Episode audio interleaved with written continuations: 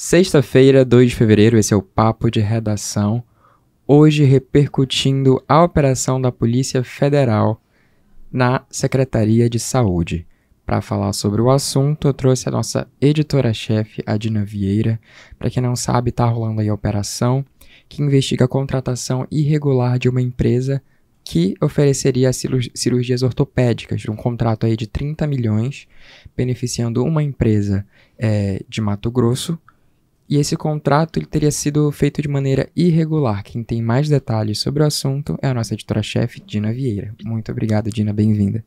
É isso mesmo, a Operação IGEA, né, da Polícia Federal em parceria com a Controladoria Geral da União foi desencadeada hoje logo cedo. Né, a gente recebeu a informação logo cedo dessa operação e a gente foi até a CESAL né, e conseguiu é, flagrar né, a PF entrando lá na CESAL a PF cumprindo mandados no HGR e também na casa da secretária Cecília Lorenzon, que agora é ex-secretária, né? Uhum. É, então, esses mandados foram 10 mandados né, de busca e apreensão que não foram cumpridos só aqui, né? Foram cumpridos também é, no, em Cuiabá, Mato Grosso, que é a sede da empresa, uhum. né, desse contrato, em Goiânia e em Santa Bárbara de Goiás. Né? Então, é, foi uma, uma grande operação e ela é, trata de um contrato que a CESAL teria fe é, feito com essa empresa, né? E é, teria sido uma adesão a um, a um registro de ata, né? Uhum. Que fala é, de uma licitação lá do Acre, né? Eles teriam feito já há algum tempo. E essa, é, esse, essa contratação do Acre já teria sido reprovada pela Controladoria Geral da União, tinha encontrado irregularidades. E a Controladoria Geral da União havia é, recomendado para que a CESAL não fizesse o contrato nesses moldes, porque estava de forma errada. Uhum. Aí a CESAL foi, fez o contrato. Né? Então, a partir daí, a controladoria continuou né, investigando, né, aprofundaram os trabalhos e verificou aí, foi o contrato é de mais de 30 milhões, 30 milhões 205 mil reais, né? São oriundos aí de transferências fundo a fundo do SUS.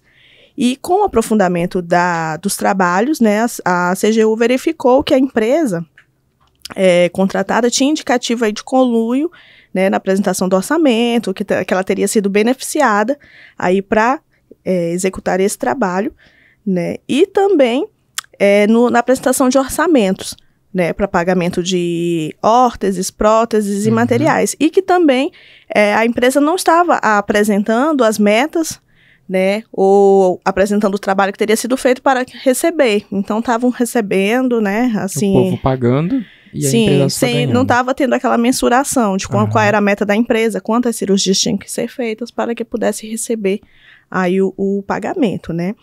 Então, foi uma ata de registro de preço, né? Se eu falei errado, corrigindo agora, que já havia sido alvo aí da, da CGU. Então, aí hoje, né, fizeram essas diligências na, na CESAL, no trauma do HGR, uhum. né, onde foram feitas a maioria dessas cirurgias, e aí resultou aí, né, na, hoje no afastamento. Logo uhum. depois, né, a gente teve retornou para a redação e lá por volta do meio-dia saiu aí uma decisão da desembargadora do TRF1 a Solange Salgado, né, pedindo aí, determinando que a Cecília Lorenzon fosse afastada do cargo, né.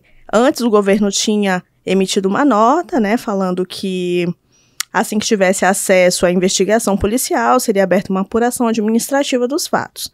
E aí esclareceu que se colocava à disposição e que a Cecília Lorenzon estava tranquila à disposição e a qualquer uhum esclarecimento acerca da investigação. Só que logo depois né, dessa determinação, nós pedimos outra nota da, da CESAL, e aí eles informaram que eles haviam cumprido a decisão, né? Porque decisão judicial uhum. não se questiona, se cumpre. se cumpre, né? Depois você questiona, recorre.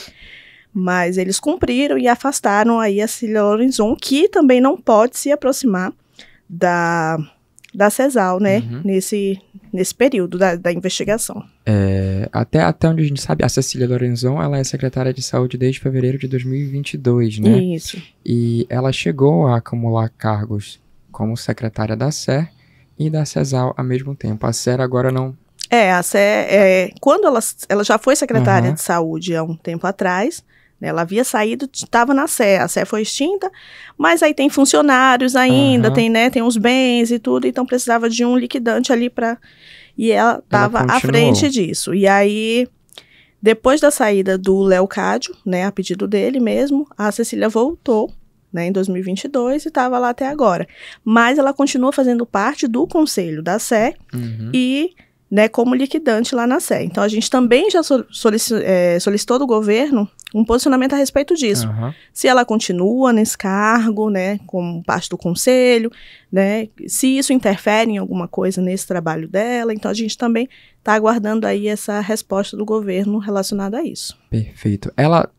A operação foi feita na CESAL, no HGR, e chegou a ser feita na casa dela. Sim. Ela estava na casa dela, ela tá em Boa Vista, qual que é a situação? A gente tem informação, que a gente teve é que ela não estaria, ela estaria em um evento fora, em Brasília.